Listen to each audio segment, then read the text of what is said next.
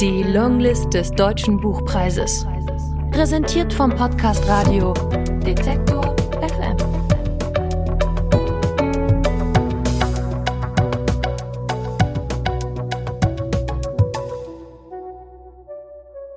Aus Dagmar Leupold. Dagegen die Elefanten. Gelesen von Lars Feyen. Im Februar. Da ist er. Herr Harald lässt seinen Blick über die Mäntel, Schirme, Rucksäcke, Aktentaschen und Einkaufstüten schweifen, deren vorübergehender Hüter er ist. Inventur. Am Geruch erkennt er den Unterschied zwischen Reichtum und Behauptung. Er könnte es beschreiben, aber wem und wozu? Sein Einsatzort? Die Oper, Balkon links und, wenn Not am Mann ist, die Philharmonie im unwirtlichen Untergeschoss. Ein Wald aus Gestänge wie Totholz. Als Einspringer, wenn auch selten, übernimmt er zusätzlich einen Garderobenabschnitt im schönsten Theater der Stadt.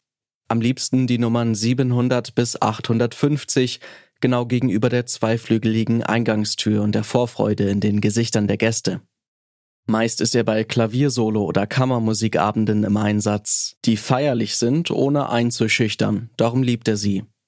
Zugig ist es dort in der Garderobe, deshalb ist er besonders froh um die weißen, vornehm fadenscheinigen Handschuhe, die er, der Schuppenflechte wegen, trägt. Wie ein Archivar, der Kostbares verwaltet. Warme Hände, warmes Herz. Einsam wacht, wie es im Weihnachtslied heißt, wäre die zutreffendste Beschreibung für das, was er tut. Würde er, fragte jemand nach seiner Arbeit, womöglich sagen. Überhaupt hat er schöne Antworten auf nicht gestellte Fragen parat, schlanke Gedanken, schlank, denn sie haben eine gute Figur. Er denkt zum Beispiel über den Unterschied zwischen Hintergrund und Untergrund nach. Aussprechen lassen sich solche Gedanken jedoch nicht, sie würden bei Luftkontakt zerstäuben, so flaumig sind sie. Lange denkt er an diesem Abend über das Wort Sitzfleisch nach. Zeit gibt es im Übermaß und wartet, wie an vielen anderen Abenden, die ersten Klänge ab, die wie durch ein Federkissen gedämpft zu ihm dringen, bevor er sich auf einen in den äußersten Winkel verbannten Schemel setzt. Öffnet, wenn nicht das gelegentlich mitgebrachte Wochenblatt, das im Hausflur ausliegt, die Diensttasche, ein altes Stück Leder mit zerkratzten Metallschnallen, entnimmt ein heftgroßes Buch und notiert dies und das. Besser gesagt, der Stift tut das. Zum Beispiel den Bildern einer Fernsehsendung über Vulkane und Erdbeben am gestrigen Abend nachhängend. Die Lavaschlange kringelt an der Bergflanke hinab wie eine Haarlocke im Nacken einer Frau. Dann steckt er den gespitzten Bleistift zurück in den Gummizug seines Notizbuchs. Der Einband aus Kunststoff fühlt sich lebendig an, weich, das spürt er durch die Handschuhe hindurch, und es ist Nähe genug. Herrn Haralds Gesicht, gegen Ende der Woche mit leichtem Bartschatten, Rasur nur am Wochenende, leuchtet inmitten der im gedimmten Licht verschwimmenden Mäntel. Wie ausgeweidet hängen sie an den wuchtigen Haken. Herr Harald hat einen Nachnamen erst nach Dienstschluss oder vor Dienstantritt. Und möglicherweise heißt er nicht einmal Harald. Es hat sich so eingebürgert, auch in ihm. In der Oper kontrolliert er die Eintrittskarten, denn niemand darf an seiner Garderobe etwas abgeben, das nicht zum Bereich Balkon links gehört. Wenn alles seine Richtigkeit hat, übergibt er, weiß behandschuht, die gestanzte Messingmarke mit der Nummer an den Eigentümer des noch körperwarmen Mantels. Frauen verstauen die Plakette behutsam, als wäre sie eine Oblate, die sie später auf ihre Zunge zu betten gedenken. Er liebt den Unterschied zwischen den ruhigen Stunden, wenn im großen Kessel des Opernhauses Schicksale ausgesungen werden, und den Geschäftigen, wenn alle Besucher leicht erhitzt, einen dünnen Schweißfilm auf Stirn und Schläfen, noch halb in der gerade bezeugten und überwundenen Intrige oder dem gelösten Liebesknoten gefangen steckend, nach ihrem Eigentum verlangen, die Nummernschildchen mal sanft, mal herrisch auf der zerschürften Glasfläche der Theke deponieren und gegen andere Anwärter verteidigen, indem sie sie möglichst unauffällig, gleichwohl auffordernd, in seine Richtung schieben. Wie ein Anrecht, sie haben schließlich viel mitgemacht. Herr Harald hatte einen Trick erfunden, wie schwere Mäntel schadlos von den Haken gelöst werden können, ohne dass die Schlaufen reißen oder der Kragen leidet. Er packt den Mantel von hinten im Schulterbereich, so als wolle er einen Delinquenten verhaften, mit sehr festem Griff und schiebt ihn hinauf bis er über der oberen Halterung der Garderobe schwebt. Dann lässt er ihn auf sich zufallen, stellt sich dabei vor, bei einer Ohnmacht einzuspringen und achtet sorgsam darauf, den Mantel nicht ungebührlich eng in die Arme zu schließen. Das gelingt ihm mit bis zu drei Mänteln auf einmal. Die Schlange vor seinem Garderobenbereich schrumpft am schnellsten. Neugierig ist er jedes Mal auf die letzte Person, deren Habseligkeiten im Handumdrehen so ergreifend vereinsamen.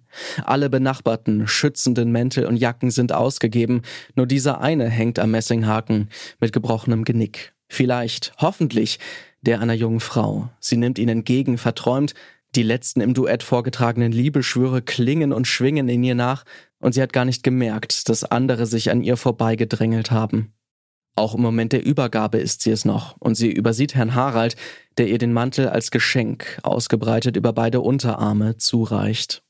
Dabei lugt ein Schal aus dem Ärmel hervor, wie ein Tierchen aus seinem Versteck. Herr Harald tröstet sich angesichts ihrer Unaufmerksamkeit mit der Vorstellung, dass sie beide an dasselbe denken, zum Beispiel, ja warum nicht, an das Erdbeben in der Sendung von gestern Abend an die harten Kanten der Erdkrusten, die zusammenkrachen wie Karren beim Autoscooter. Gegenüber seiner Garderobe hängt das Porträt eines im vorigen Jahrhundert berühmt gewesenen Kammersängers. Er ist als Donnergott verkleidet, ein lächerlicher Metallkegel auf dem Haupt entstellt ihn noch mehr als das schurzähnliche Gewand, das ihm bis zum Knie reicht, wo es auf zu Stiefeln geschnürte Lappen stößt. Eine traurige Gestalt. Herr Harald schenkt dem Sänger jedes Mal einen Blick, das gehört sich, und malt sich aus, das Bild umzudrehen und die vernagelte Leinwand der Rückseite zur Schau zu stellen. Wie gesagt, ausmalen, nicht ausführen. In der Garderobe herrscht striktes Essverbot. Es ist nicht mehr zu ermitteln, ob Herr Harald es sich selbst auferlegt hat oder ob es eine entsprechende Vorschrift seitens der Betreiber gibt. Aber wer sind sie, diese Betreiber? Was sind sie, außer unsichtbar? Ist es der Staat, die Stadt, ein Verein, ein Mäzen? Eigentlich ist es gar kein Geheimnis, so schade. Es ist der Staat, der über dieses prächtige Haus mit Balkonen, Rängen und Logen bestimmt und der den gewaltigen Kronleuchter wartet, von dessen Absturz Herr Harald häufig träumt. Dann kracht er ins Parterre und die abertausend Kristallscherben funkeln mit den Geschmeiden der Zerschmetterten um die Wette. Und doch bleibt der Betrieb dieses gewaltigen Opernleibs mysteriös, sein Atmen, sein Herzschlag, seine springlebendigen Nerven. Herr Harald ist im Besitz eines Vertrags. Punktum.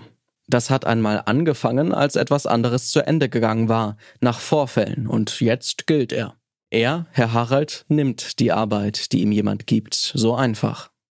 Er isst nicht, nein, aber er gestattet sich Bonbons mit Eukalyptusgeschmack und weiß, dass Eukalyptuswälder lichterloh brennen, wenn man sie lässt, und die Koalas zu fliegen beginnen. Vor Angst. In einer geräumigen Schublade unter der Theke verwahrt Herr Harald den Grundkurs Italienisch 1, Bella Italia.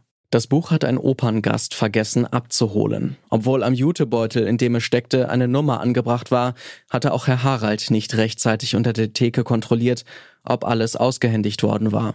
Und Bella Italia schließlich behalten wie etwas, das ihm zugedacht war. Im Buch lag noch der Kassenzettel. Billig, das schöne Italien, denkt Herr Harald. Er hätte sich eine neue Sprache teurer vorgestellt. Aber recht bedacht ist es eigentlich ja eine gebrauchte.